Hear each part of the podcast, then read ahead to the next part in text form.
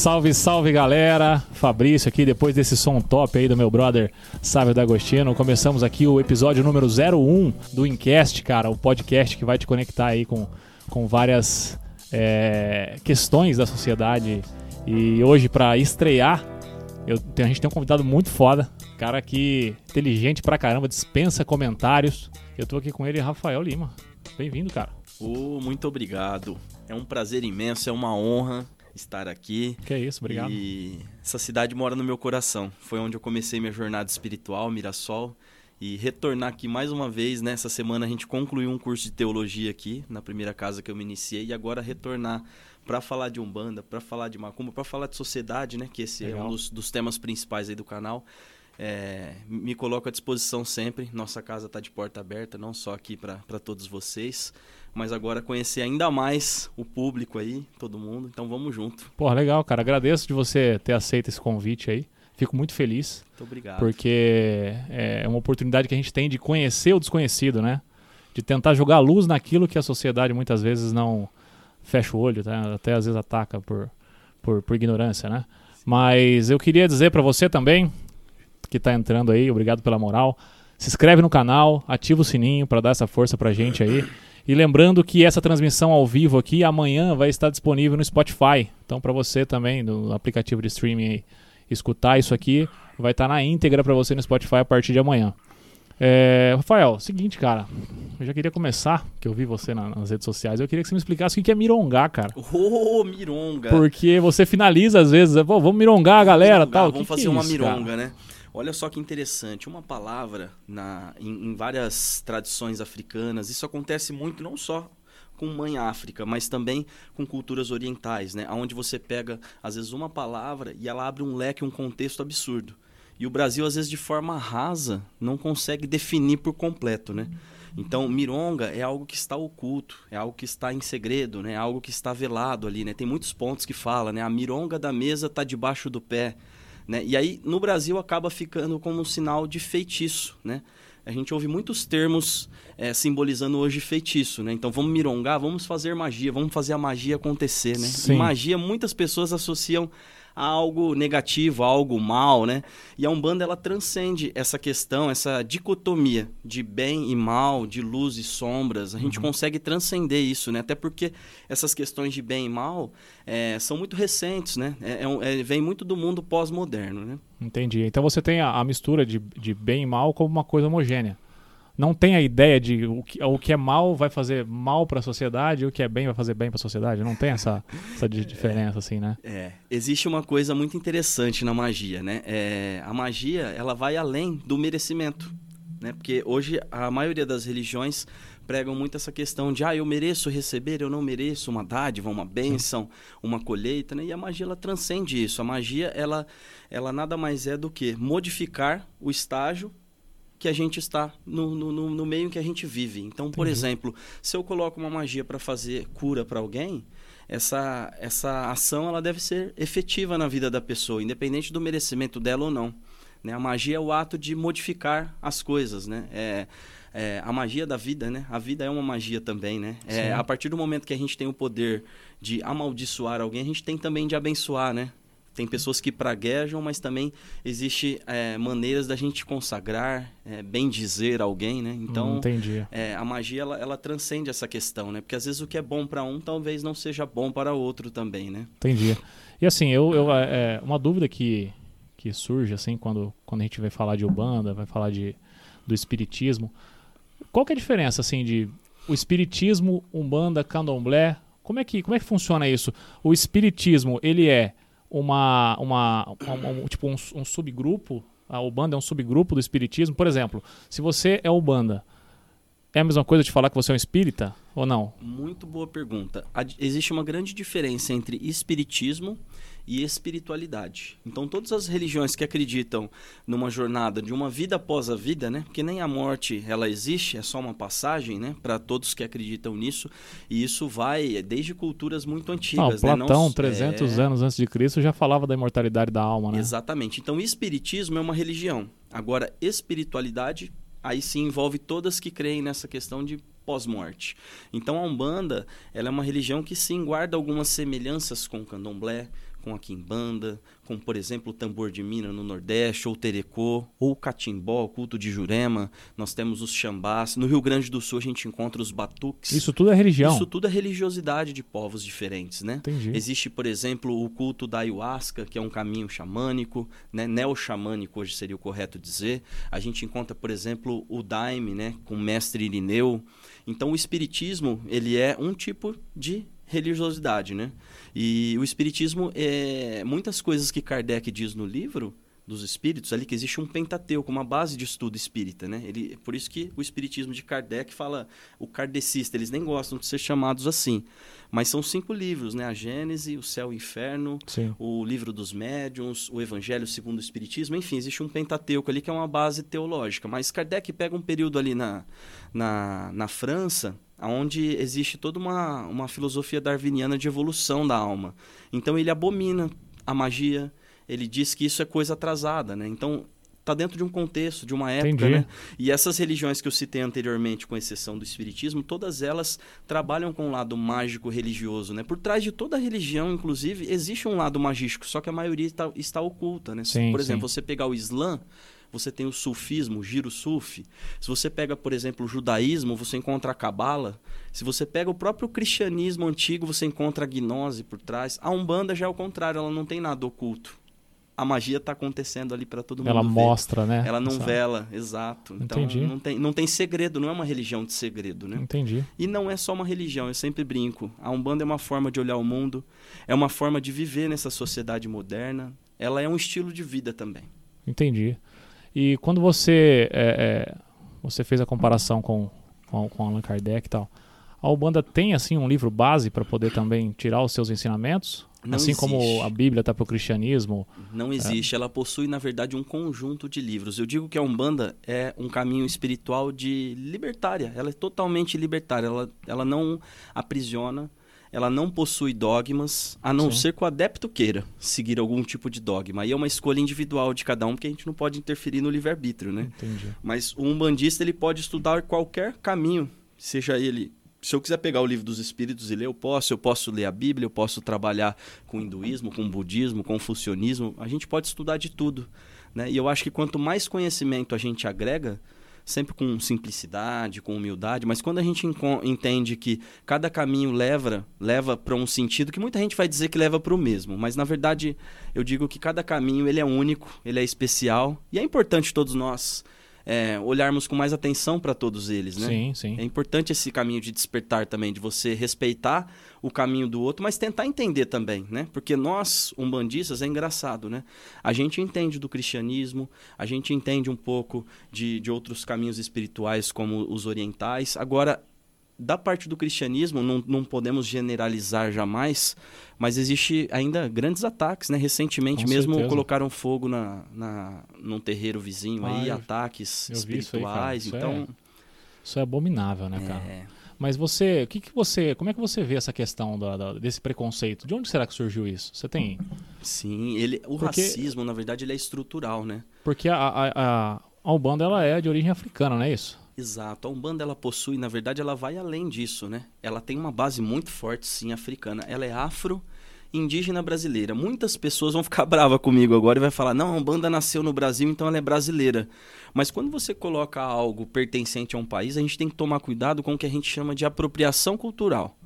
O que é apropriação cultural? Eu pegar a, a filosofia, toda a cultura daquele povo e, e me apropriar daquilo, né?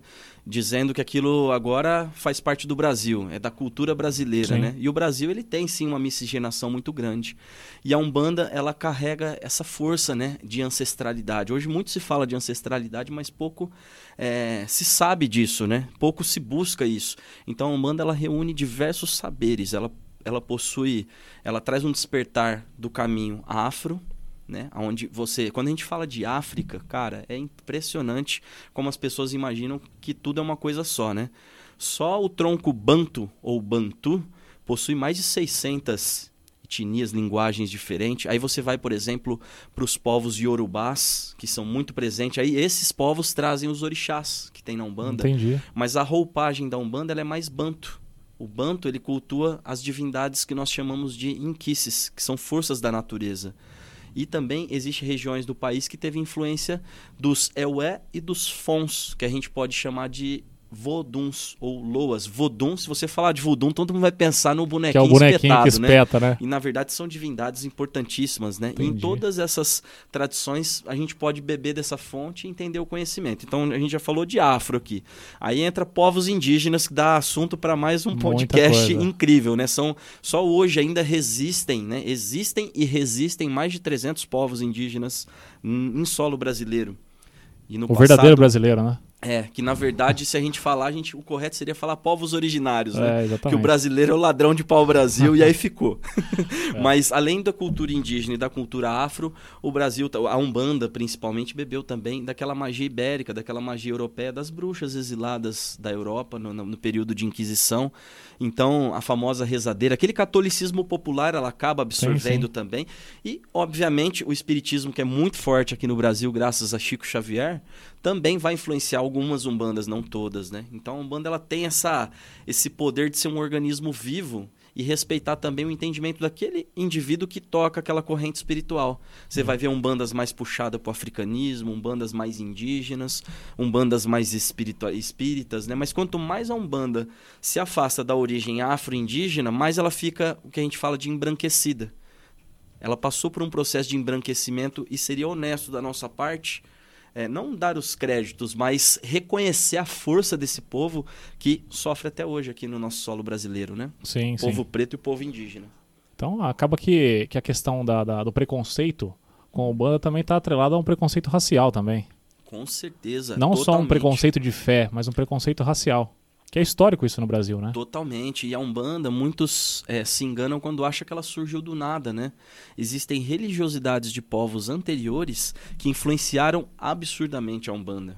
Vou dar um exemplo aqui, as macumbas cariocas. Né? Quando você fala em macumba, já vão falar, é Até coisa ruim. arrepia, né? pessoal, A gente né? até falou sobre isso Foi. lá. Né? Então, a gente estava conversando muito sobre esse aspecto de macumba. As macumbas cariocas influenciaram muito a Umbanda.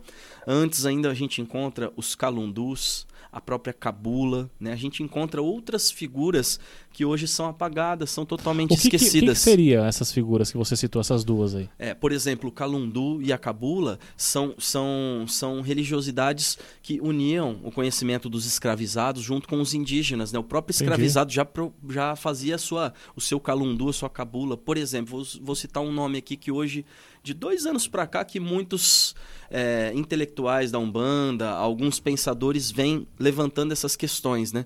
Porque hoje se fala muito do senhor Zélio Fernandino de Moraes como um fundador da Umbanda. Ele não fundou. Ele teve um papel importante, mas alguns vão dizer que ele anunciou. Ele, na verdade, institucionalizou a Umbanda, mas ela já tem raízes muito fortes. Então a gente pode citar, por exemplo, o nome de Luzia Pinta, que no período em Minas Gerais ela passa por um processo de inquisição no Brasil.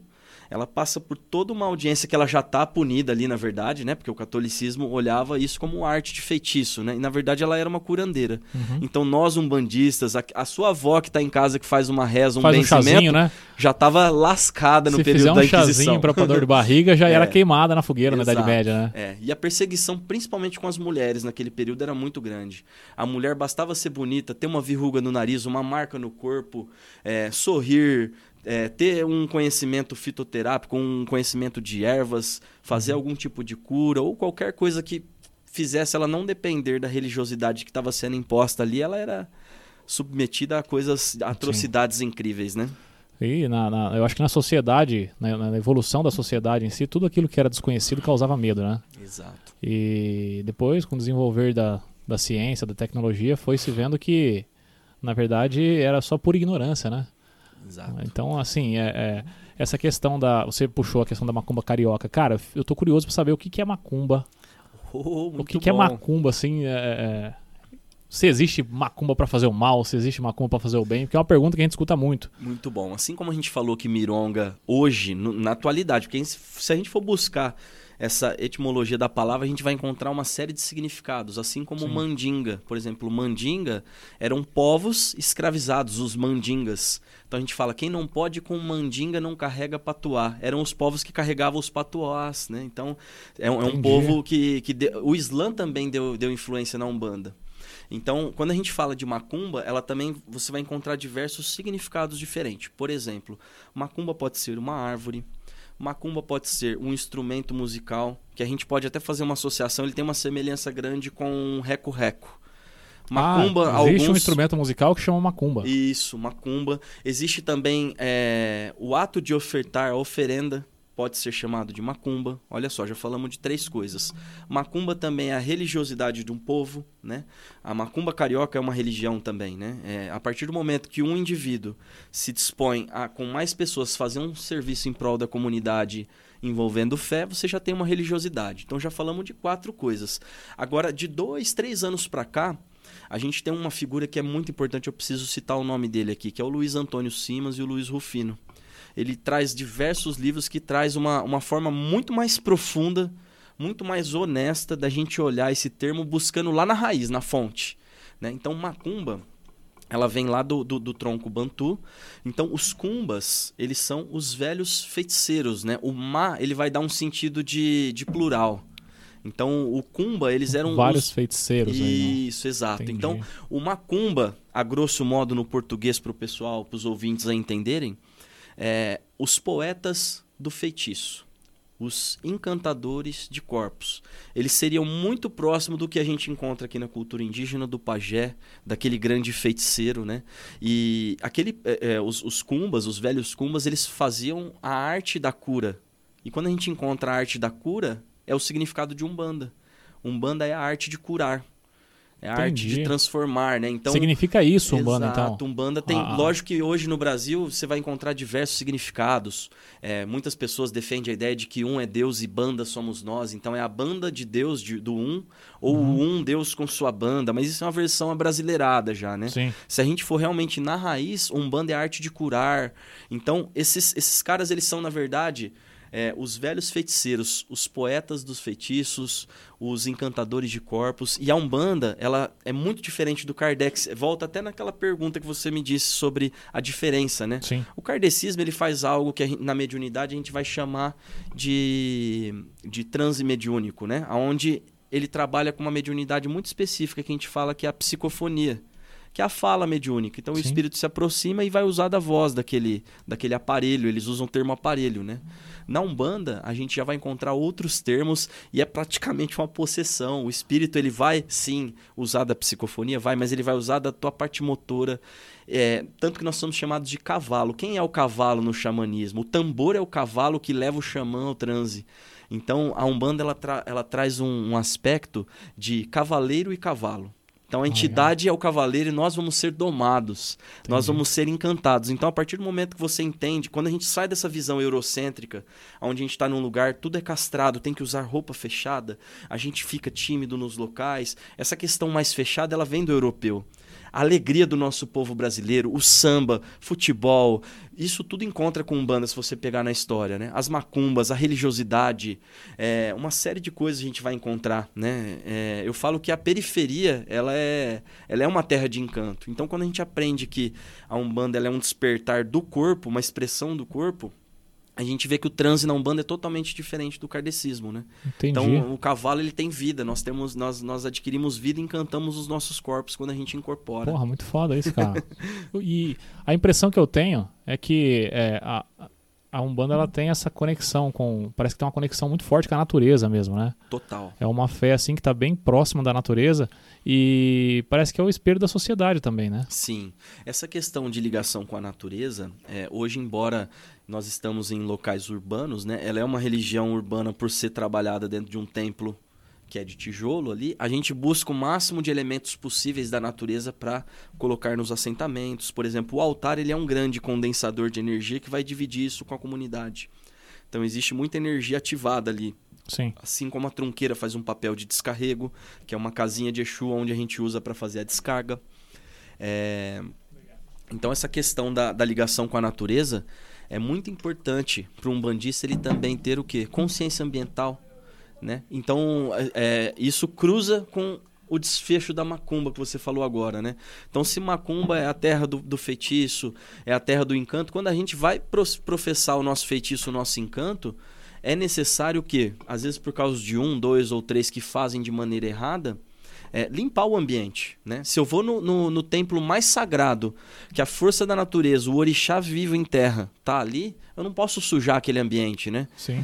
Então é importante essa consciência também, né? De todos os umbandistas que depois que você manipulou a energia e terminou de trabalhar, recolhe, a gente fala levantar o, o trabalho, né? Ah, então não tem necessidade é, de deixar, por exemplo, é, porque a macumba, a gente deu vários significados aqui, você falou dela, mas aquela que o pessoal mais conhece. Por exemplo, eu estou passando numa esquina e eu vejo lá um vaso de barro com algumas frutas, algumas coisas. Aquilo ali é, é o que o pessoal conhece como macumba é, só, né? Fica isso. limitado aquilo e é muito e mais amplo o sentido, né? termo tão pejorativo que a gente conversou recentemente. Chuta que é Exatamente, macumba. Aí cara. macumba se transformou em algo pejorativo, né? Entendi. Infelizmente. Então assim, mas aquilo, a, a, a, essa é uma ritualística isso, né? Exato. Ela não precisa ficar ali, não tem não necessidade precisa. de ficar ali. De, não de, há, porque quando se desprende o axé, né, a energia vital, o que os hinduístas vão chamar de prana, os orientais de ki, ou, ou cada corrente espiritual energia vai vital. dar um nome, né?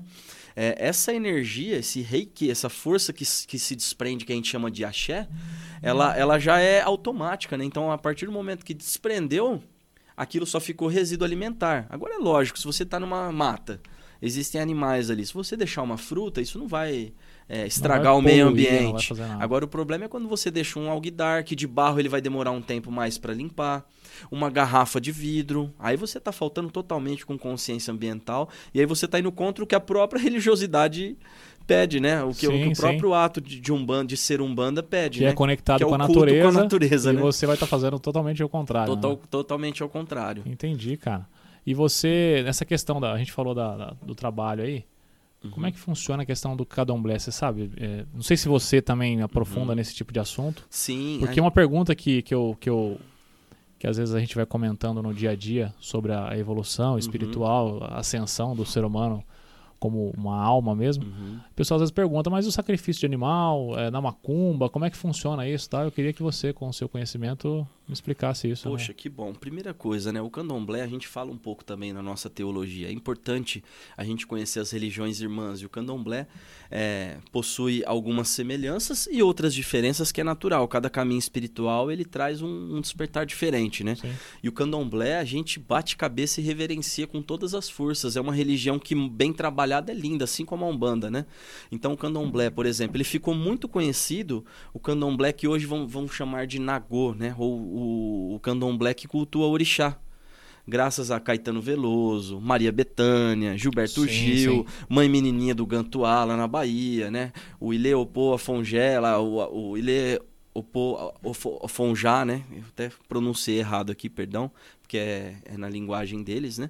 Então, a, a, o candomblé mais conhecido ficou o candomblé Nagô, o Queto. Agora, por exemplo, existe também o candomblé Jeje. O candomblé Jeje já cultua Vodum. O candomblé Angola cultua Inquice. Então são muitas formas de se trabalhar o candomblé. Não, não, seria correto falar vertentes, mas existem caminhos diferentes também. E a questão do, do sacrifício, hoje existe muito preconceito em relação a isso, mas você vê que quando é contra a religião do povo preto, existe um ataque maior porque isso é comum até na Bíblia, no Velho Testamento você vê a todo momento isso acontecendo. Abraão leva o filho no topo da montanha para sacrificar para Deus, ah. né? Então ah, isso era muito comum no passado, cultura sim. nórdica, cultura celta. Tem uma passagem também, eu não me recordo, me perdoa aí quem conhece mais, mas parece que tinha uma passagem na Bíblia também, a questão de, de, de matar uma ovelha e colocar o sangue na porta para poder e tal, alguma coisa nesse cordeiro, sentido. Né? Então, então tem... O, essa questão de religiosidade, por que, que muitas pessoas atacam? Por totalmente desconhecer, por desconhecer. falta de conhecimento. Por quê? Quando a gente pega a palavra sacrifício, sacro ofício, ou seja, é um ofício sacro. Não é uma carnificina, não é uma Porra, matança, né? Não tinha parado para pensar nisso, verdade. É, então essa questão do sacrifício, o que acontece? Hoje muitas pessoas fazem, são despreparadas para isso. Aí é algo sério. Eu brinco, brinco muito que a pessoa que às vezes ataca a questão da, da, do sacrifício é aquela pessoa que usa um sapato de couro, que usa objetos que vêm de elementos animais, que come o churrasquinho no final de semana, né? Então, a forma que os animais são tratados para a gente se alimentar, isso sim é terrível. Agora, a questão do sacrifício, como é feito num, num terreiro de candomblé sério, né? Por isso que chama-se roça de candomblé. É muito parecido com o que minha avó fazia no sítio. Ela vai criar aquele pintinho desde pequenininho, ele vai crescer, ele vai ser bem alimentado. Ele é criado para o orixá e ele cumpre um ciclo de vida. Ele não tem aquele estresse todo que uma, uma linha de produção no faz frigorífico tem. Entendi. Hoje a gente come frangos, em dois meses ele ficou adulto, totalmente anabolizado. Entendi. E a partir do momento que chega o momento dele ser cortado, é porque um dia esse animal ele vai, ele vai fazer a passagem dele. Chega um momento que ele vai. Então, assim que ele adquiriu sua maturidade de forma correta, é, aí ele é preparado no dia, sem dor, é feito o corte dele. E aí, olha que interessante: todas as partes que não se aproveita para alimento vai ser colocado para o orixá utilizar o egé. O que, que é o egé? É o sangue. É uma energia muito forte, é uma energia vital que pode ser transformada, tem cura para muitas pessoas. E eu pergunto para os ouvintes, se teu filho tivesse doente hoje e falassem, corte um frango para salvar a vida dele, você faria isso? E aí o restante que sobra daquilo que é feito com as comunidades, que geralmente no barracão tem muitas pessoas que estão ali comungando daquilo, eles vão absorver aquela energia vital. Então é feito uma galinhada, e todos vão se alimentar daquilo com todo respeito ao animal que ele merece. Então, se vivemos no estado laico, você pode até não concordar, mas respeite, né? Exatamente, cara. Então é diferente, totalmente diferente desse contexto moderno aí, onde você vê pessoas às vezes pegando um animal, colocando num saco, num estresse, vai lá, corta. Isso não, isso é matança, né? Mas quando é feito de forma E geralmente o honesta. pessoal se alimenta, então, desses animais no final da, do, No final do é ritual? feito um preparo, uma galinhada. Entendi. Quem é que não gosta de uma boa galinhada, Ah, né? cara. Aí o cara tá comendo a galinhada no Ah. final de semana e criticando o ato do Exatamente, corte, é né? pura ignorância, né, cara? Pura falta de É, buscar o e, e conhecimento. outra, não são todos que fazem isso. Existem pessoas, mão de corte, preparadas para fazer esse, esse ato ritualístico. E não é uma coisa que você faz toda hora, todo dia. é- Existe todo um contexto, né? Então Entendi. o corte é feito pro orixá e esse animal ele vai fazer a passagem dele porque de uma forma ou de outra, Ele se vai- não se alimentar, o ele vai cumprir a dele. função. Assim como nós um dia vamos fazer a passagem também, né? Sim, você falou a respeito do axé. O que, que é esse? O axé, ela é, ela é considerada pela, pela, pela, pela doutrina que você é, estuda e tal, como uma energia vital que anima o ser humano também? Exato. É uma energia cósmica, digamos assim, que Exato. anima Ela tudo que aquilo movimenta que... tudo. Todos nós possuímos um axé específico, mas o axé da planta é um, o axé do mineral é outro, o axé dos animais é outro, o nosso axé é outro. Então, por isso Entendi. que dentro das, das, do que a gente chama de assentamento, em algumas religiões, se faz um assentamento. O que é o assentamento? É o micro representando o macro. O que seria isso? Nós não temos os três reinos da natureza, animal, vegetal e mineral? Então, o assentamento ele é composto de algumas pedras e minerais, alguns vegetais, é feito toda uma saçanha, um, um preparo, e no final, quem faz o trabalho de corte, que não são todos as, os umbandistas que fazem corte, aí vai da ancestralidade de cada um, é a escolha de cada um, mas no final é feito esse corte e o sangue é derramado em cima da pedra que foi acordada pela erva. Então tem todo um processo ritualístico onde você vai casar esses três Cara, elementos da da natureza e dar vida para aquele assentamento. E ali ele vai cumprir uma função para toda uma comunidade também. Ele vai ser um elemento vivo da Puta, natureza. cara, que né? legal. Interessante. E essa, a respeito dessa, dessa energia, dessa- do axé, da energia vital, que ela se manifesta em todos os seres, né? Uhum. É, como é que a, que a Umbanda lidar com a questão da imortalidade da, da, da alma? Porque pelo que você falou no começo, tem a transição ali, que é uma passagem só, que é a morte, né? Exato. Mas a alma, essa energia, ela se perpetua pelo, através dos tempos? Como é que funciona isso? Ótimo. Nós sabemos, né? Isso é sabido por muitos cultos tradicionais. Aliás, é tão engraçado que quando a gente entra, por exemplo, no tema chakras, aqui para nós é algo esotérico, místico. Você vai em algumas culturas, por exemplo, em outros países, é normal, até a medicina Ah, já oriental mesmo, reconhece, né? é, A já reconhece oriental. os chakras é algo que faz parte do ser humano, né? Que chakra vem de roda, vem do sânscrito, né? Que são centros de força que a gente possui.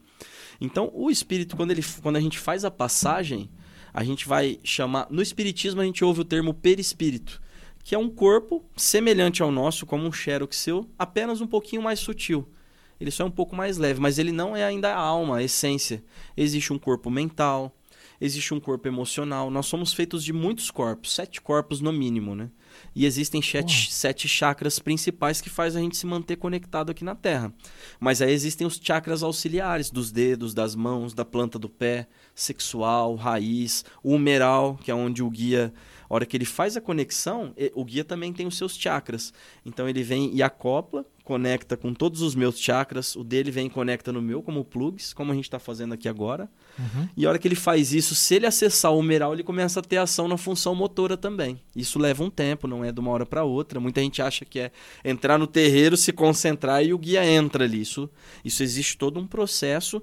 Todos nós somos médiums, mas existem muitos tipos de mediunidade, né? Então você perguntou sobre essa questão da imortalidade. Quando a gente faz a passagem, a gente só continua um ciclo com um corpo mais leve. Mas o caminho de ascensão para retorno a essa fonte criadora que uns vão chamar de Deus, é, ainda existe todo um processo, né? Nós estamos ainda numa matéria muito densa, nós estamos numa 3D que muitos brincam, estamos numa Matrix. Quem já assistiu o filme Matrix, uhum. nós estamos numa realidade muito grosseira e simulada, né? Sim. Então os guias de Umbanda viveram como nós, encarnados aqui em Terra, e eles continuam essa jornada, mas aí cada um vai assumindo também a sua identidade do lado de lá, né? Então Entendi. isso dentro da Umbanda tem um papel muito Entendi. importante também. Cada entidade, né? Porra, legal, cara. Esse assunto para mim me interessa muito. Eu acho muito legal isso, cara. Porque eu acho que a vida seria muito pequena se acabasse tudo aqui. Se a gente só fizesse, nasceu, cresceu, morreu, acabou. Então eu acho que tem um, um sentido muito maior nisso, né? É.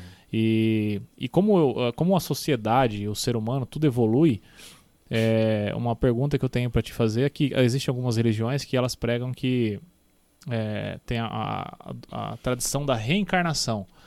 A pessoa cumpre aquele papel aqui na Terra. Sim. Ela faz a transição, ela ascende para um, um, um campo energético.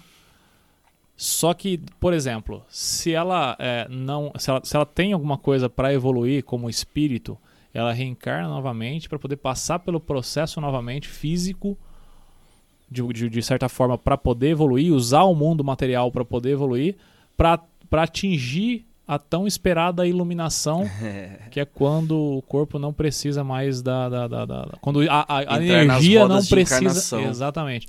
Então, como é que a Humanda vê isso? Tem essa questão da reencarnação, a evolução espiritual, porque é, o que eu vejo assim é que, por exemplo, uma dúvida que eu tenho, já quero embutir essa pergunta. A entidade. A minha dúvida é se ela é um ser, um, um ser humano que atingiu um certo grau de iluminação ao ponto de que ele não precise mais retornar à encarnação, ele vai começar a trabalhar através da energia e ajudar o ser humano a evoluir através da energia dele? Ótimo, Ou como que funciona isso? Não? Muito bom. É, as entidades, elas são seres já deificados e existem algumas ainda que existe uma natureza diferente da humana. Existem entidades que a gente incorpora que a gente vai chamar de encantados. Aí a gente encontra eles, por exemplo, no tambor de mina, no, no, no, no famoso culto da encantaria. Uhum. Dentro da Umbanda a gente recebe alguns espíritos encantados. Então a gente tem as duas questões. Por quê? A grande maioria das entidades, não todas, aí a gente não pode generalizar, porque o mundo espiritual, ele tem, cada entidade tem a sua história e o seu momento. Então existe sim a possibilidade de algumas entidades retornarem na carne, outras já não. Eu tenho diversos Entendi. casos. O meu pai de santo ele trabalhava com o caboclo Ubiratã. Um dia o caboclo Ubiratã disse a ele: é, Eu agradeço, encerramos o nosso ciclo e a partir de agora eu vou ascender, eu vou fazer a minha passagem. Então ele ascendeu e ele não vai reencarnar mais, né? E aí outro caboclo assumiu o controle. Hoje é o caboclo sete flechas, né? E o encantado já é diferente. O encantado é um ser que seria muito parecido com o que a gente vai ver na Bíblia ali de arrebatou-se. Então o hum. encantado ele não passa por uma experiência de morte. Olha que profundo isso. É como se você entrasse numa mata e você não morresse, você simplesmente se encantasse na natureza e fizesse a passagem de forma leve, livre, como um passarinho. Então a gente encontra vários caboclos, príncipes, princesas encantados da região norte, nordeste e alguns aqui no sudeste, contando que, por exemplo, se encantou na, na folha da jurema, se encantou na flor de laranjeira. Então, toda vez que a flor de laranjeira brota, o caboclo está em terra.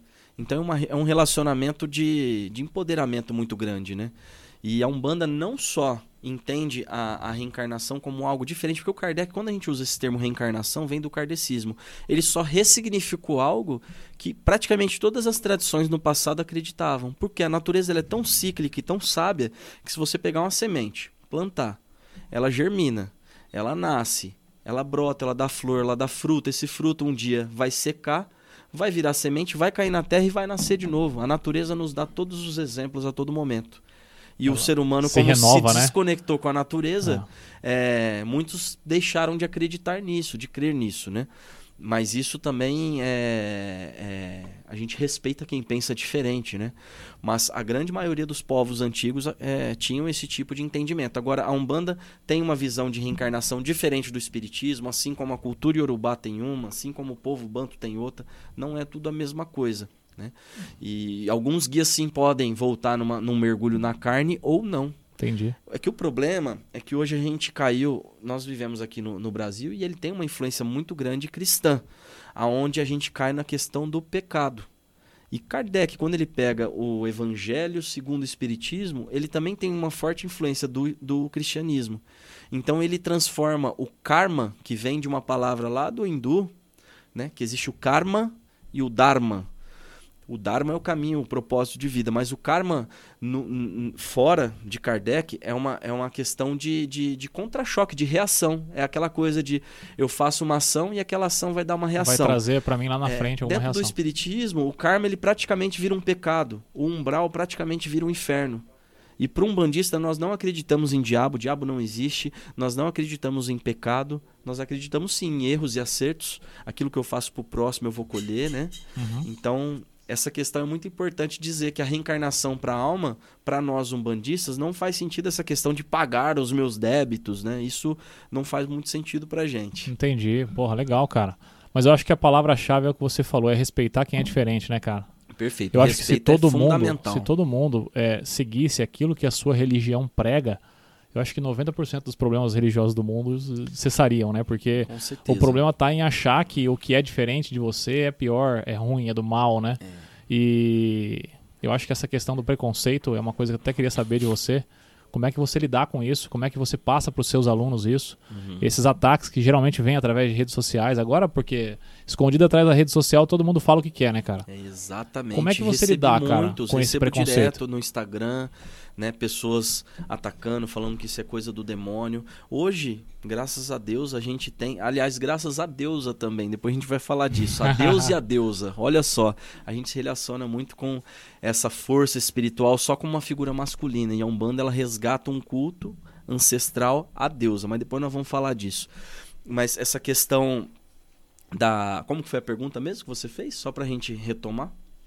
Sobre. Eu falei a respeito da do preconceito, do, do preconceito. preconceito. como você lidar com é, os seus alunos e com hoje, você no Hoje dia a, a gente consegue, né, graças à lei também, é, a intolerância religiosa, que é crime, né? Intolerância religiosa hoje, é, a pessoa pode ser submetida a uma reclusão e infelizmente ainda existe muito ataque, mas eu digo que o caminho principal de tudo isso é a pessoa ter o conhecimento, porque o conhecimento ele liberta. Muitas vezes a pessoa está dentro de uma religião e ela acaba nem conseguindo se defender do ataque do outro, uhum. porque o outro já vem com uma cartilha pronta, já vem, já vem com uma ideia, um pré conceito, né? um, um conceito já formado. Exatamente. Então é importante, por isso que eu falo que é mais difícil escolher o caminho espiritual de matriz afro, porque além de entender do nosso, muitas vezes a gente se esforça também para entender o do outro, para que no dia de amanhã a pessoa que vier falar alguma coisa para a gente, a gente saiba também se comportar. Porque nós não podemos mais admitir esse tipo de coisa, né? Sim, é normal você estar tá numa câmara hoje e encontrar a imagem de Jesus, fazer um Pai Nosso, mas você fala de orixá, parece que é pecado. Até um tempo atrás, muitos umbandistas se diziam espíritas ou católicos para não perder uma vaga de emprego. Então isso é muito forte. Tem que se né? esconder, Tem né, cara, esconder, pelo preconceito, não dizer né, a sua religião. E até hoje isso ainda acontece. Infelizmente, tá. existem empresas que têm uma base muito forte neopentecostal, por exemplo, que não vai aceitar um bandista no trabalho. E engraçado que eu sou sou é, faço parte de uma empresa onde a gente faz recrutamento e seleção e nós contratamos pessoas de diversas religiões. Ah, né? eu acho que tem que ser A assim, gente atende né, projetos sociais hoje onde a gente sai da religiosidade e, e, insere essa criança no meio que ela vive, porque ela, ela tem direito, é o direito da criança de, de conhecer sobre as coisas, né? Então, essa Ó. questão do preconceito ainda está enraizada, é estrutural. Depois eu quero que você me diz a respeito dessa, dessa questão da- da- das, das pessoas se esconderem por conta do preconceito, porque parece que tem algumas, algumas entidades que se relacionam com os santos da Igreja Católica, né? Exato. Justamente, não sei se vai ter base nisso, porque era proibido. Religioso. Tá, depois você vai me responder isso aí, Vamos porque, sim. porque agora. Tem, tem mensagem, produção? Opa! Deixa eu ver o que que o público tá querendo saber aqui. Enquanto isso, a gente recebeu aqui um torresmo aqui do nosso amigo Almeida, o bar do Almeida, o melhor torresmo do mundo. Você gosta de torresmo? Rapaz, sou apaixonado. Cara Aí eu pergunto, o ouvinte que tá com vontade de comer torresmo agora, se você critica o sacrofício, não pode comer torresmo, hein? Ia ser bom se a internet passasse cheiro aqui, né? Olha lá, olha, Olha. a produção aí, ó. Ó, Rapaz! fica à vontade, cara. Fica à vontade. Vamos ver aqui o que, que tem de pergunta aqui pra você. E aqui, aqui na verdade, é, é sem filtro, viu, Rafael? vamos Então, que, que vamos. vier aqui. Manda ver. Ó, eu tenho uma pergunta aqui do Sávio D'Agostino. Salve, salve, salve, ó. É, qual é o conceito do bem e do mal pra Umbanda? Acho que você respondeu isso, né? Isso, respondemos. Transcende, né? Legal. Você quer acrescentar alguma coisa? sobre, sobre essa questão, a Umbanda, a Umbanda ela entende o quê? Que tudo que eu faço, uma ação gera uma reação. É, vai entrar muito na questão da lei de causa e efeito. Tudo que eu faço para o outro volta para mim, né? Sim, sim. Então, se a gente fizer o bem para o próximo, algo muito simples que isso a gente encontra até no cristianismo. Né? Se eu faço para o outro aquilo que eu quero para mim, então, se eu quero mandar o bem para o outro, isso retorna de uma forma ou de outra. O universo ele conspira para devolver essa energia, né? Isso está muito associado também ao grande mensageiro Exu, né? Que é aquele que leva as oferendas, é aquele que faz o papel de, de levar, fazer a conexão entre o Orum, mundo espiritual, que não é o céu, o mundo espiritual, com o Aie, que é a terra, né? Então a gente entende que Exu é essa força vital, esse princípio vital que, que vai fazer os transportes, que vai dar a movimentação, né? Então, muitas pessoas demonizam e colocam Exu dentro desse conceito de bem e mal. Exu é divindade, é, é força suprema que está presente desde a criação do mundo, né? Hum, desde a criação do universo. Fica à vontade, Rafa. Tem, muita, tem muito preconceito realmente sobre isso, cara. Falar, ah, o fulano tá com Exu. Como se fosse um negócio negativo, né? Exato. Como que funciona? Agora me surgiu essa dúvida. Por exemplo, é, eu vou falar num termo de uma pessoa também que não, não, não, não é aprofundada e não conhece isso. Uhum. Você, a, a, a Ubanda, por exemplo, existe. Tem pessoa ruim do quanto é lugar, né? Isso é verdade. Sim, sim. Mas existe aquele lance da pessoa falar, ah, eu quero prejudicar a vida daquela pessoa, eu vou fazer uma macumba, desse termo mais pesado mesmo, Uhum. mais preconceituoso, é, eu vou fazer uma macumba para poder prejudicar aquela pessoa. Existe isso mesmo? Ou é só preconceito da sociedade mesmo? Não, existe, Existe. existe. E a gente pode hoje ressignificar isso e chamar de magia negativa. Porque a partir do momento que você, meu irmão, que está ouvindo aqui agora, chama isso de macumba, chama isso de magia negra, você quer ver um termo mais pejorativo? A magia preta é linda, assim como a magia branca, assim como a magia amarela, assim como qualquer tipo de magia. Agora, existem as magias que a gente chama, na, ma- na, na, na magia divina, por exemplo, a gente entende que a gente, por exemplo, na magia divina a gente só tem permissão para trabalhar com a magia de luz. A partir do momento que eu faço algo para prejudicar o outro, eu estou fazendo magia negativa, eu estou invertendo a força. Então, uma magia de inversão acontece e ela vai pegar na pessoa em que momento? No momento que a pessoa está triste, naquele momento que a pessoa está amargurada, naquele momento que ela está num momento de estresse ali.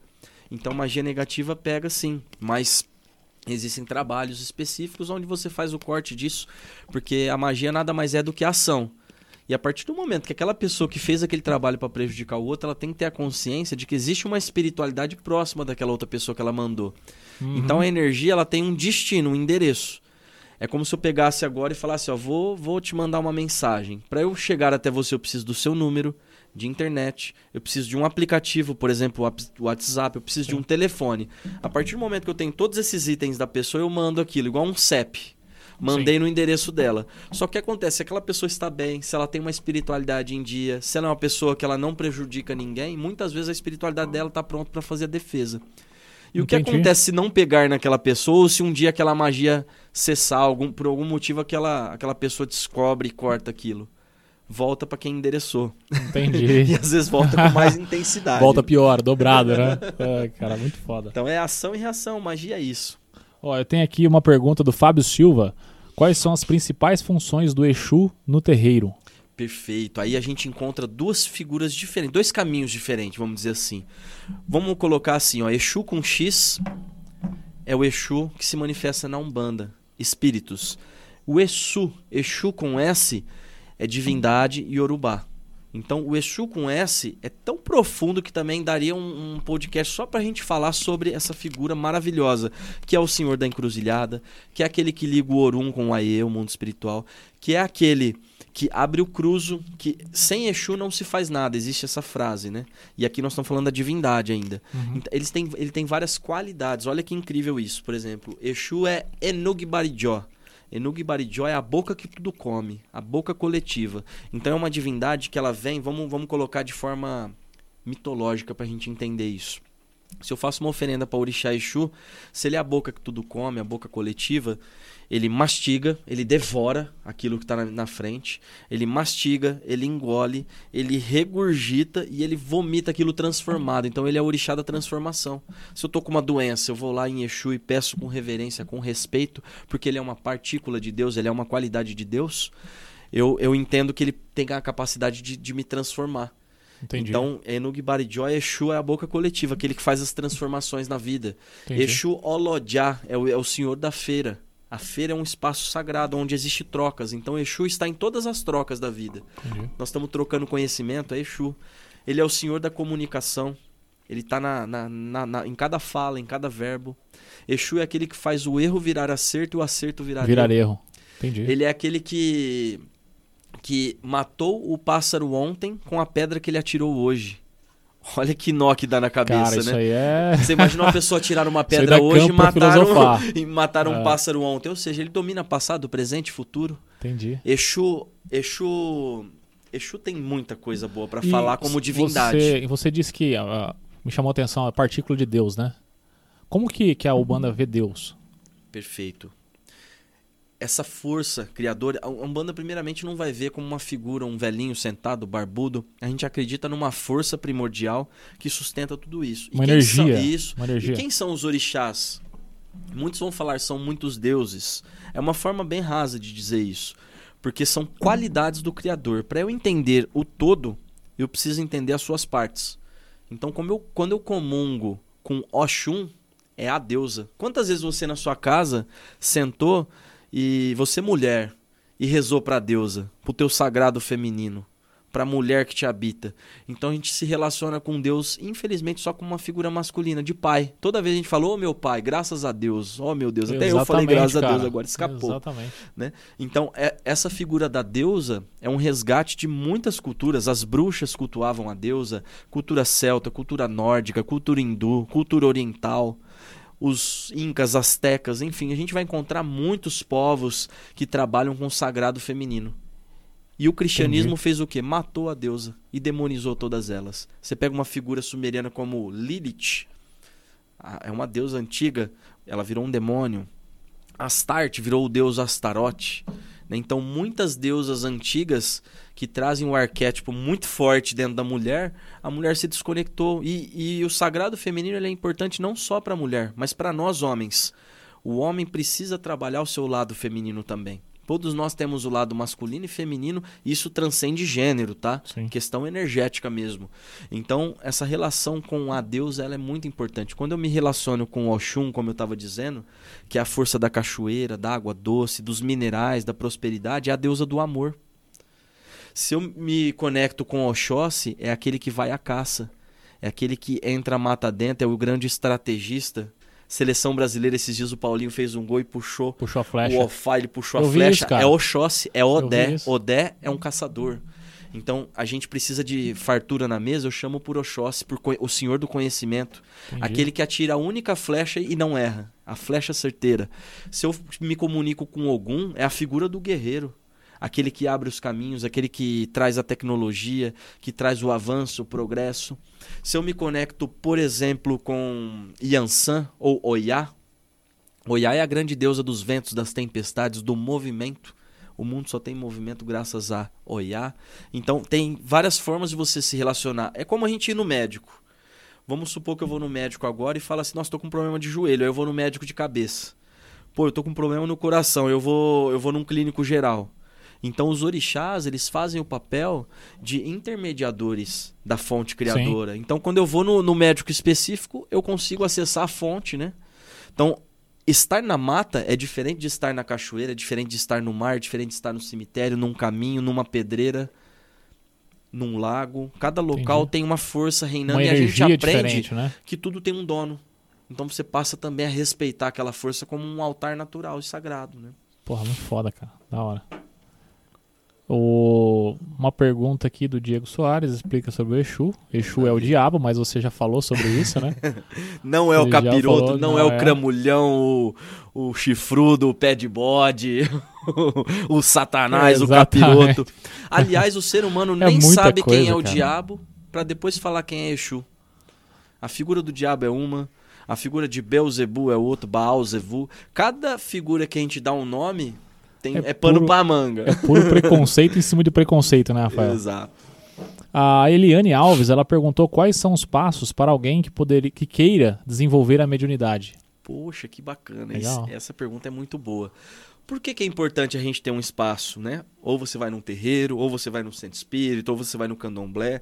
Você, você vai encontrar um espaço onde você pode aprender com irmãos mais velhos, com pessoas que já têm aptidão para isso. Então é importante você ter um espaço para quê? Para que você organize na sua vida, né? Muitas pessoas vão ouvir aquela frase assim: se você não desenvolver sua mediunidade, a sua vida vai para trás. Nada disso. Nós estamos na... hoje eu estou na Umbanda porque eu gosto, porque é bom demais estar ali, incorporar, receber. Faz bem, né, cara? Faz bem. Faz bem e te e... faz fazer o bem pro próximo Exato. também. Né? Exato. Né? Mas o próximo ainda não é egoísmo isso. Antes de fazer bem pro próximo, a gente só dá aquilo que a gente tem. Primeiro a gente precisa se curar. Então a Umbanda, antes de fazer a caridade, hoje muito se fala, a Umbanda faz caridade. Isso é uma parte da Umbanda. A Umbanda ela me leva em contato com os meus mestres, com a minha ancestralidade, é para eu conhecer a minha família de alma. Então quando você vai para a Umbanda desenvolver a mediunidade, você vai primeiro se cuidar. Vai se conectar entendi, com a tua força. Entendi. Ah, você foi pelo amor, foi pela dor, não importa como. Entendi. Você está ali para aprender, né? Você está ali para se tornar um veículo onde você vai aprendendo. Então, o caminho da Umbanda é muito interessante. É diferente da maioria das religiões que pregam um céu, que pregam um caminho de, de recompensa no final. Sim. O caminho da Umbanda é um dia você não depender mais dela.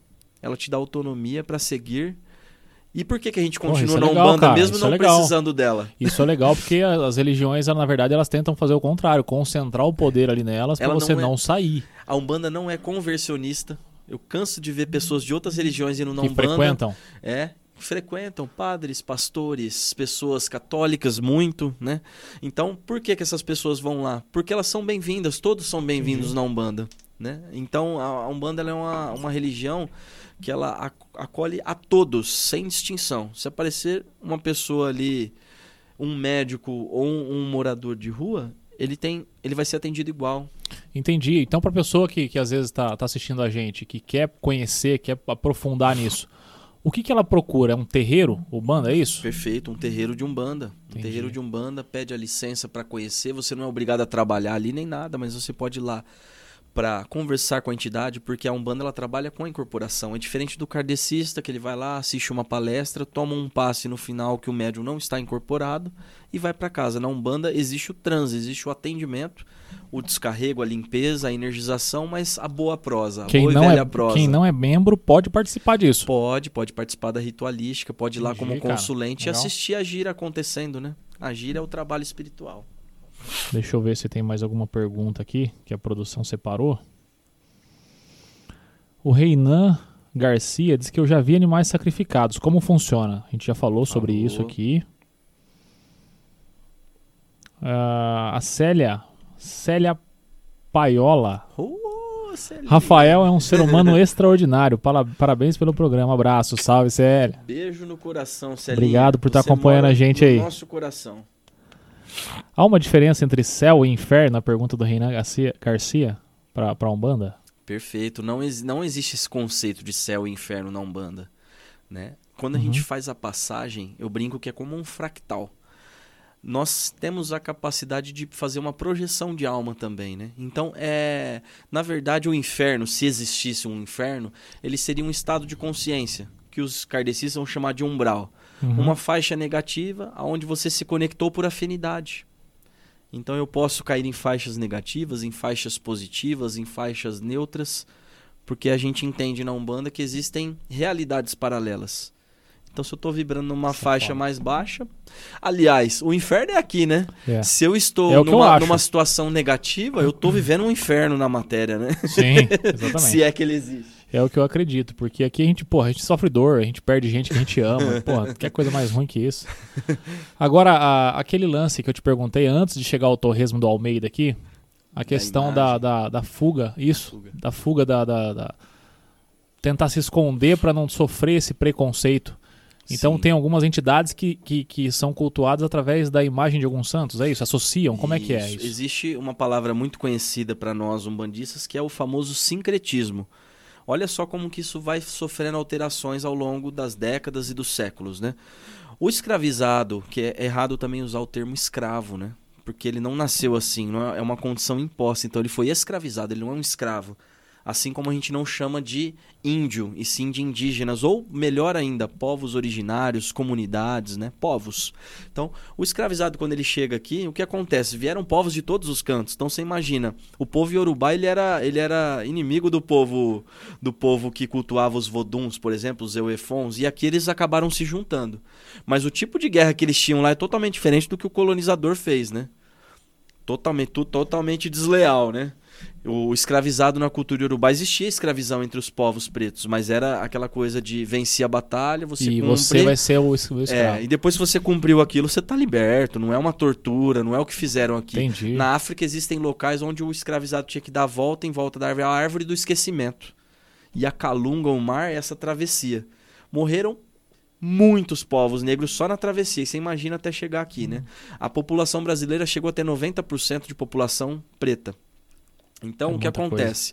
Quando eles chegam aqui, o, o- o- por exemplo, vamos dar o exemplo do povo Yorubá. Ele queria cultuar o orixá ou os, os povos bantus, vamos chamar de bantu, todo esse tronco que são muitos povos.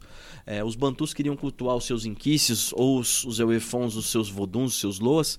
E chega aqui, o colonizador não deixa. Você não vai cultuar seu povo. Ou seja, é uma morte não só física, é uma morte cultural, é, uma- é um apagamento de ancestralidade Se apagou a fé, se acabou com a, com a a- com a esperança, vida né, cara? pessoa, com a esperança.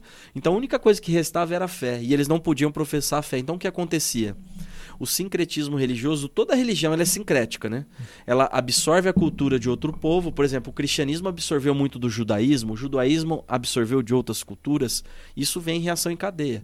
O kardecismo absorveu muito do cristianismo e assim vai desmembrando. As religiões elas vão absorvendo um, nada se cria, né? Uhum. Mas os povos pretos que, que aqui estavam e os indígenas foi muito doloroso a forma que foi feito, por quê? Ele queria cultuar, por exemplo, Ogum, o senhor da guerra, o senhor da forja, mas também o senhor da agricultura, da tecnologia, aquele que traz o aço, a forja, né? Então, a hora que ele quer cultuar o guerreiro, ele não pode cultuar o guerreiro. Aí ele olha dentro dos santos católicos, ele encontra a figura de São Jorge, por exemplo.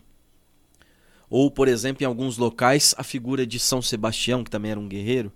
Então ele olha a figura de São Jorge e ele fala: opa, aqui tem um arquétipo parecido com o meu, tem um guerreiro aqui. Aí eles rezavam para algum, mas de frente com a imagem de São Jorge. Mas é Sim. porque era forçado, era o açoite.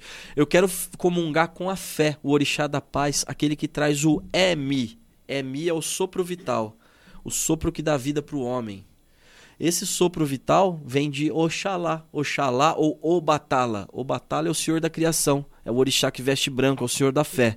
Quando a gente fala do Senhor da Fé, aquele que veste branco, aquele que fala de amor, aquele que é o- a grande divindade da cultura iorubá, aquele que veste o branco, que é o, o orixá de- dos orixás, o Senhor Supremo, ele olha Jesus, que fala de fé assim como Oxalá, ele fala, vou cultuar Jesus, vai ser Oxalá. Aí ele quer cultuar a força do amor, ele olha para Oxum, a deusa mãe do amor. Aí ele vê Nossa Senhora, que é a, a santa do amor, ele vai acontecendo esse sincretismo de forma forçada, né? Forçado, entendi. E aí o que aconteceu? Acabou ficando na Umbanda. Mas hoje já existem muitos terreiros tentando resgatar a ancestralidade. Não há mais necessidade de manter. Aí isso cabe debate hoje. Eu não tô aqui para falar o que é certo e o que é errado, porque cada casa tem sua forma de trabalhar. Até porque imagens de orixá vem através do senhor Kamazi a partir da década de 90. Então antes, mesmo que quisesse, não tinha imagens de orixás aqui. Então os terreiros foram feitos à base do sincretismo. Você olha, a maioria dos terreiros antigos são santos católicos. Mas eu costumo fazer uma brincadeira aqui, viu? Que, por exemplo, Jesus na Jurema, no Catimbó, na Umbanda, ele não é o mesmo Jesus do cristianismo. Porra, isso aí eu fiquei Ele curioso é agora. fumaçado, ele é rezado, ele é consagrado, ele é ativado. Então nós não estamos adorando imagem. Quando você fala assim, nossa, você está adorando imagem, é muito raso. Perto do que aquela imagem traz pra gente. Primeiro que ela é de gesso, é um elemento mineral. Muitos fazem assentamentos dentro da imagem. Aí aquela imagem ela passa por uma ritualística onde ela é fumaçada, onde ela é batizada com erva, onde ela é lavada em várias bebidas, onde ela é trabalhada com vários elementos, com fogo para potencializar.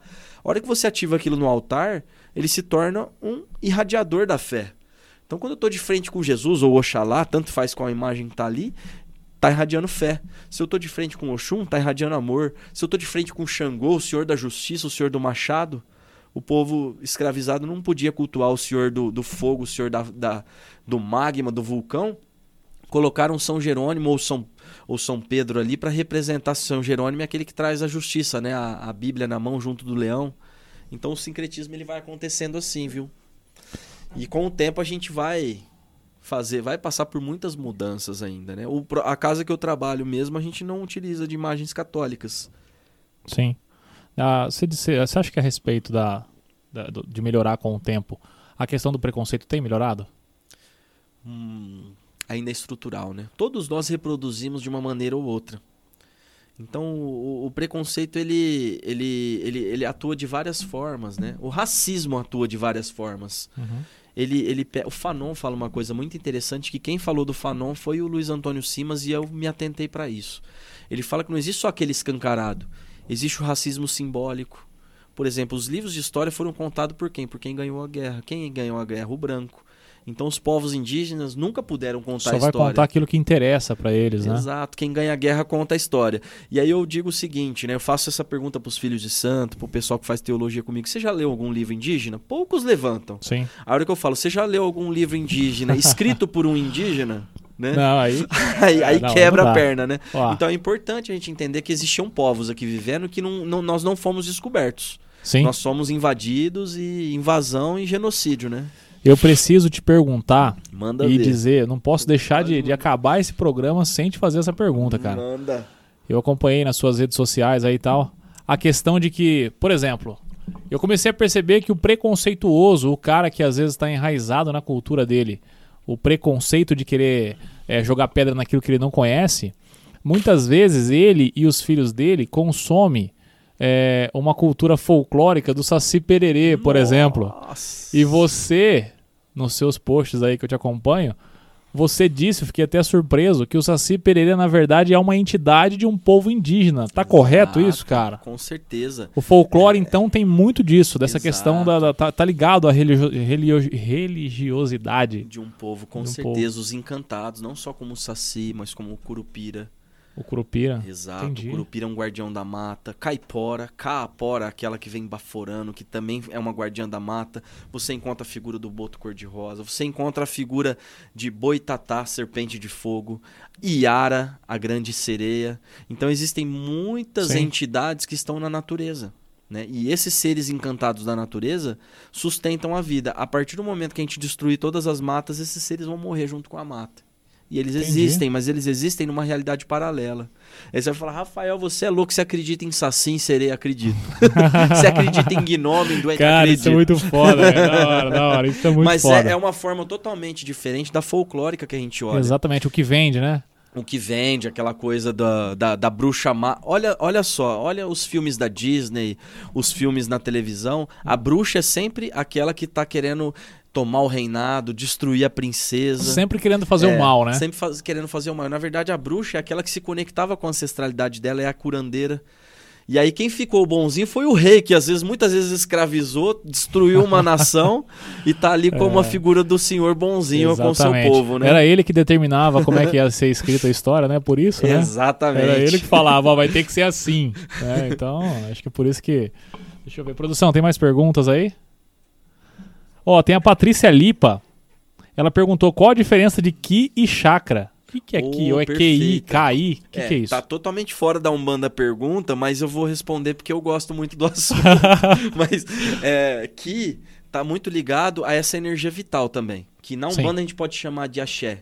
embora existem interpretações diferentes. Caraca, Então, aqui pra o mim que- era o desenho do Dragon Ball lá. E o Dragon que- Ball tem muito fundamento. Tem É, aí, muita coisa verdade. por trás, cara. Esses animes japoneses, Caramba, eles velho. carregam. Quando ele, quando ele explode o seu Ki. Isso, ali, seu Ki. E você Isso existe, aura, então? Puta, ganhei é, minha é o infância. É o duplo etérico, né? A gente, quando tá incorporado, a aura expande, como no. Não igual, hora. né? Mas. Pô, então, cara, o chakra é diferente. O chakra, ele tá, é, é os centros de força vitais, energéticos que nós temos no corpo espiritual. O que é a energia que a gente recebe, é a força vital, né? Por isso que existe o reiki. Eu sou iniciado no reiki também. Ah, é? Então, reiki, rei, mundo, universo, mundo, é energia do universo. Entendi. O que é a energia e rei, a força do universo. Então, reiki.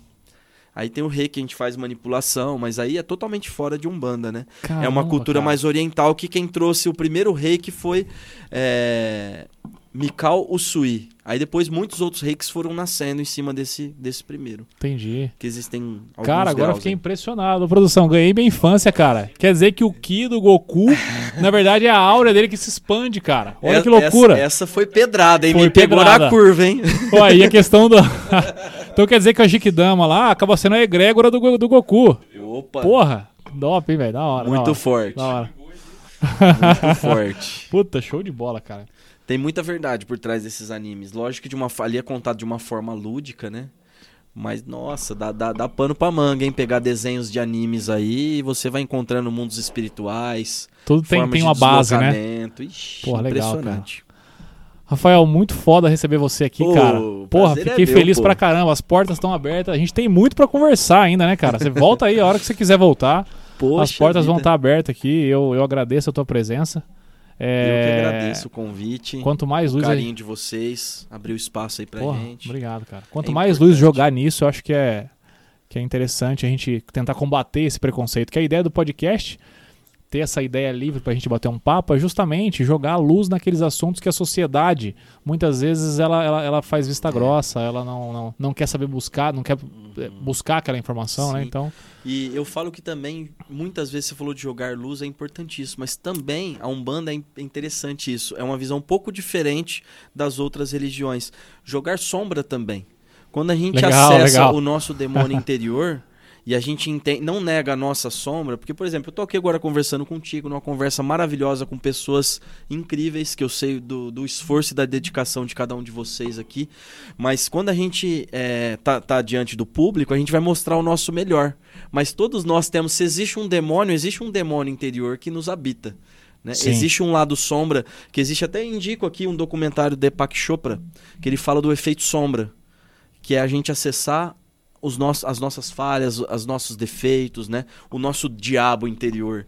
E quando a gente acessa a nossa sombra, a gente encontra essa força, porque sombra e luz é só duas faces de uma mesma moeda.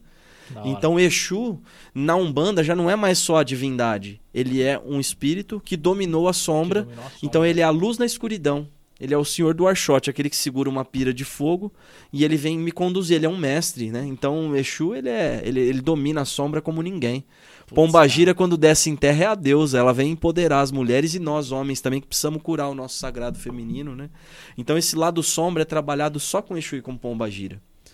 Por isso que Cara, existe que a legal. esquerda na Umbanda, né?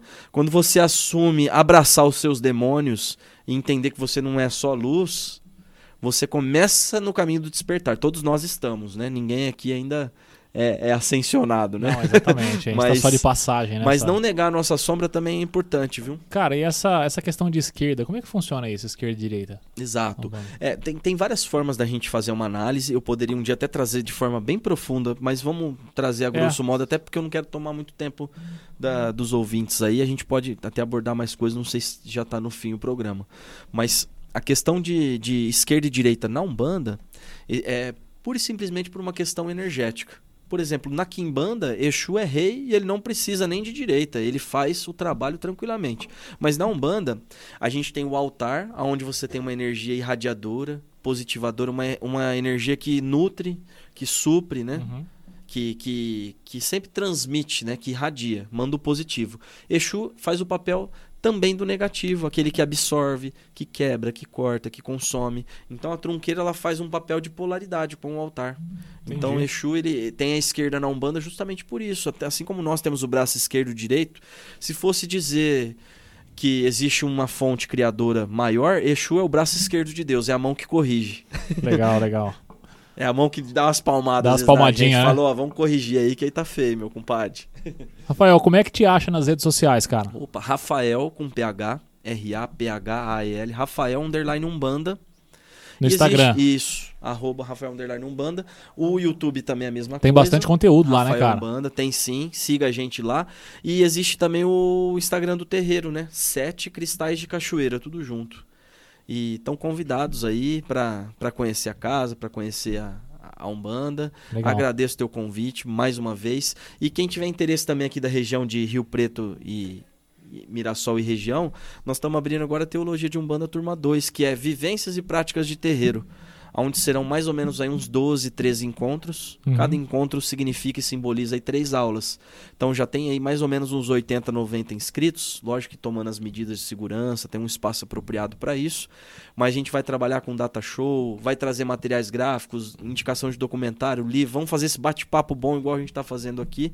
E já tem gente de Mirassol, Jaci, Neves, Cedral, tudo inscrito lá. Então quem tiver aqui na região, tiver interesse, tá convidado para conhecer um pouquinho. Aí pode, pode procurar informação através do seu Instagram Isso. poder. Pode chamar tanto Legal. no Instagram Rafael Umbanda como no Sete Cristais de Cachoeira. Porra, legal, cara. Legal. Obrigado pela tua presença mais Eu uma que vez. agradeço. Poxa, É, foi uma honra feliz, mesmo. Cara. Fiquei muito feliz de você inaugurar. É episódio histórico, né, produção? Episódio 01 do Oxe, Incast. E um papo alto nível, hein? oxe, Show de bola, cara. bom Show de bola. demais. Eu agradeço Exatamente. demais a oportunidade. Legal. Anuncia aqui. top, top. A produção arrebentou. E tá aparecendo lá na tela. Muito É isso aí. Bom, cara, parabéns pelo trabalho de vocês. É, Obrigado, é extremamente necessário falar desse tipo de coisa que ainda a gente encontra caminhos fechados ainda. Em alguns locais as pessoas mostram resistência. né? Então é de uns dois anos pra cá que a gente tá começando a ter um pouquinho de voz, né? Não, aqui a- a- as portas estão sempre abertas, cara. O dia que você quiser vir aqui, é só me mandar uma mensagem, a gente tá junto aí. Tamo junto. A E gente sou tem fã muita coisa pra E, vou, conversar. e sou um ouvinte agora assíduo. Quero ver o próximo. Galerinha, obrigado pela moral de vocês aí. Eu quero dizer que eu tô muito feliz é, com todos vocês que acompanharam aí. Não se esqueçam, né, produção? O pessoal tá esquecendo às vezes de se inscrever no canal, né? Ó, clica no sininho, se inscreve no canal pra você ficar por dentro de tudo que vai rolar por aqui. Vai lá no nosso Instagram, é arroba podcast01. Lá você vai ficar sabendo a respeito da nossa agenda semanal, cara. Vai lá, interage, compartilha com teus, teus camaradas, com teus amigos aí, todo mundo aí. E vem com a gente. Você, empresário que quer investir no Encast, chama aí a gente, tem um link aí embaixo aí. Ou vai no nosso Instagram, chama a gente lá e participa que o teu público tá na internet, cara. Se liga. E galerinha, amanhã no Spotify, no streaming do Spotify, a gente vai estar lá também. Acompanhe e é sucesso. Valeu, galera. Um abraço, até a próxima. Tudo de bom. Um brinde. Saúde. Saúde, sucesso. E, e prosperidade.